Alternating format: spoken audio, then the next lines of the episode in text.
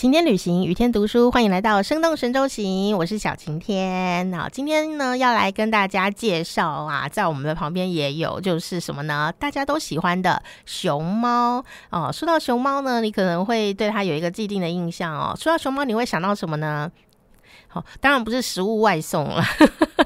说到熊猫呢，哦，可能很多人呢就会想到一部电影哦，就是《功夫熊猫》。如果你看过真正的熊猫的生活啊，你才会发现《功夫熊猫》啊，这灵感可是非常的真切哦。首先，我们还是要先跟大家报告一下我们最近的新闻，其实有点遗憾哦，因为呢，这个在台湾啊。大家好喜欢哦，就是团团跟圆圆哦，这么两只熊猫哦。但是呢，这个二零二二年的十一月十九号的时候，团团呢，因为呃这个。呃，脑的脑部的这个病变哦，呃，离开了我们哦，就病逝在台北市立动物园，然后大家好难过。那这个团团呢，他是二零零四年的时候哈，九月一号出生的哦，不知道有没有跟你生日同一天哦？那他在呃这个大陆的四川卧龙。诞生的那一直到二零零八年末，哇，就千里之遥这样子哦，来到了台湾。那台湾的朋友是非常非常的喜欢他们的哦。那因为呢，这个四育中的这样子的一个大熊猫哦，跟野生大熊猫呢，有时候很多东西会很不同啊。比方说体力呀，比方说这个生活的模式上面啊，可能也会比较呃舒服，比较悠闲一点点哦。那结果呢，这个团团呢，它就。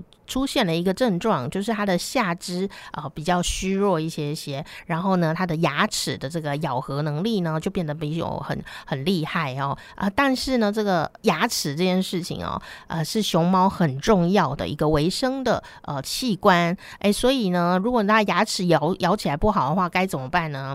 没错，你猜对了，如果是我的话，我就会去装假牙哦。所以呀，在台湾呢，他们就帮团团啊戴上了牙套，让他呢平常生活啊吃竹子的时候呢，也可以是呃很利落的来吃它哦。所以呢，团团呢也是世界上第一只啊戴上牙套的熊猫哦。不过说到熊猫啊，哇，在这个二零二二年的十二月呢，这个北京的。大熊猫科研繁育基地呀，已经动工喽。以后呢，你可以预期在之后啊，如果呃全世界的好朋友，你如果来到了北京啊，除了呢，你可以逛这个周口店啊，然后云居寺啊，还有这个西周的啊燕都遗址之外呢，还有。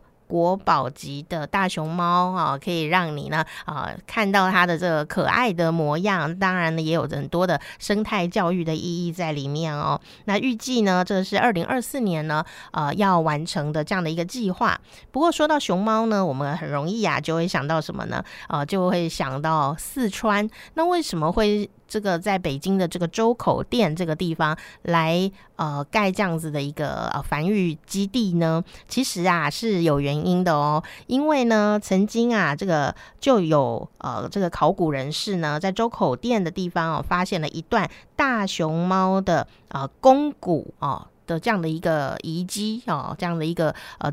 证据这样的哦，所以呢，他们决定要把这个呃富裕的这样子一个繁育基地盖在周口店，其实带着有一种呢呃熊猫大熊猫回家喽这样的一种呼应的感觉哦。因为呢，专家推测啊，这个几十万年前啊，大熊猫呢的确很可能就在这个房山周口店一带生活过哦。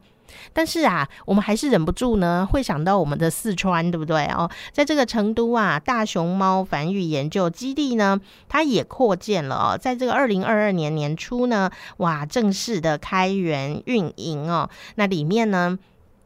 当然啦，我都吞口水了，因为有好多吃的东西，是什么呢？当然是熊猫吃的东西啦，哈，就是啊，好，他们最爱吃的竹笋，哦，竹子当然是他们百分之九十九都是吃竹子，但是如果有竹笋吃的话，它就整个爽歪歪，哦，就看到它吃竹笋的样子，你就会觉得好像哦。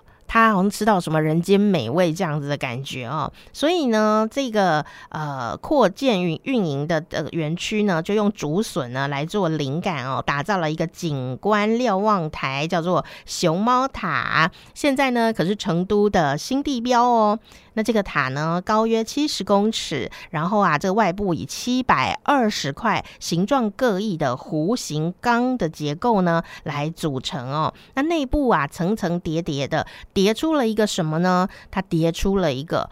成都市花、芙蓉花的意象，所以呀，呃，非常的呼应啊，成都，然后也呼应了熊猫，然后有它的这个独特的建筑的美感哦，而且这个熊猫塔上面呢，有这个。塔形的这样子一个冠哦，哎，只要啊遇到有新的熊猫宝宝诞生，还有一些特殊的节庆啊，哦，这个呃塔冠呢，哦上面有个幕墙哦，就有可能呢，哎会开启这个春笋发芽这样子一个景致哦，来。呃，歌咏呢这个生命啊的萌发，还有这个呼应呢这个四时的呃生命的流转哦。啊，那说到这个大熊猫啊，大家都很喜欢。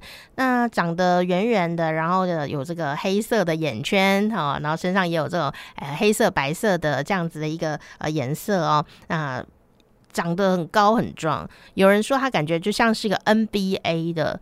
篮球明星，但是他有一百八十公斤重，这样哦，所以你可以想象啊，如果他已经长大，然后他跟这个呃饲育员呢之间起了一些冲突，或者是他太爱他们了，可能常常都要抱住他们的时候，饲育员呢其实也是有点辛苦，常常你都可以看到他们非常爱粘人哦，呃，热爱抱大腿的行为。上网查询哦，熊猫你就很容易找到这些呃精彩的生活里面的互动哦哦，但是呢，哎。我觉得有一个很重要的事情啊，就是让我看到熊猫的时候呢，特别的意外的哦。首先呢，熊猫啊，它百分之九十九的时间是吃素的，可是它是一只熊哦，所以呢，它其实是食肉目。意思是什么呢？意思是啊，它的咬合能力跟狮子、老虎是一样的等级。然后呢，它的这个消化系统啊，其实也是食肉的呃动物的那个消化系统。那意思就是说啊，它呃吃东西很很很快就吸收，但也很快就排放出来。所以呢，在这么大的一个身体当中，它的吸收的能量竟然是靠。植物，哎，你会不会觉得能量好像不太够呢？啊，的确是这样，所以它必须要吃大量大量的竹子，然后每天要呃上出大量的粪便，然后然后再让这个呃营养啊可以有这样子一个流通哦哦，所以呢，为了要让这个能量啊不要过度流失，因此呢，这个大熊猫们呢，大部分除了在吃，就是在睡觉。哦，睡觉是他们非常宝贵的时间。你可能觉得他这样子是不是太懒散啊？啊，其实不是的，他只在维持他生命的能量。哦，哎。所以它几乎哦，所有的这样的一个生存的呃一些特殊状况哦，都是为了要吃他心爱的竹子跟竹笋 而产生了这样子一个生命的异变哦。我觉得这是很很多的专家哦在探讨的一个谜团。有人说，是不是当时哦，在这远古的时候，是不是有一次哎有这样天气的异变，害他们没有东西吃啊，或者是呃有什么样的状况让他们哎怎么？抛弃了吃肉这件事情，而去吃竹子。哦，他对竹子的爱是非常非常的高的，所以你就可以想象他有呃狮子、老虎一般的这样的咬合能力，但是他就吃竹子，那那个牙齿还有再生的能力哦。所以你看他这边吃那个坚硬的竹子啊，吃的烤烤给我这样子，他是不会受伤的。但我觉得更厉害的事情是什么呢？是啊，这个熊猫虽然是很很大的这样的一个生物哦，平常看它好像也动作慢慢的，其实呢，如果它是一只野生的熊猫的话，它最喜欢做的事情是什么？爬树。你就看他摇头晃脑的，咻就爬上去了耶！爬得很高很高哦，越高越好。然后爬到上面去以后呢，他就会在树枝上倒挂金钩。你会觉得很惊讶哦，他他这么的壮，他怎么能做这件事？所以当我看到的时候，我就想啊，为什么人家会拍功夫熊猫？是因为真的真的熊猫它是有这样的本领，而且每天它都想要做这件事。熊猫非常的喜欢把身体倒过来，不管是在呃地上或者在树树枝上，特别呢，他们很喜欢老呃爬树爬得很高，然后到那个很细很细的树枝上面坐在那边，然后呢就挂在那边，脚晃来晃。去觉得好像在看风景，但当然啦，大家为他紧张，哎，这就是他第二个厉害的地方了。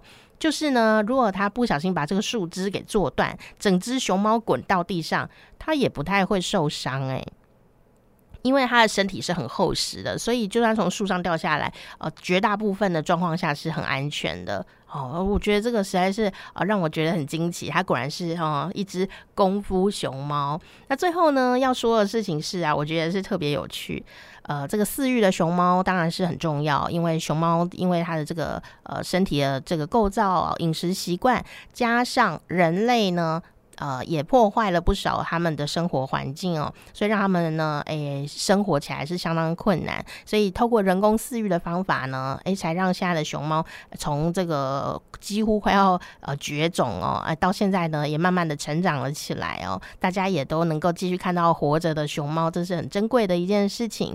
但是呢，它要怎么去繁衍后代，也是哦，以前我特别惊讶的一件事情。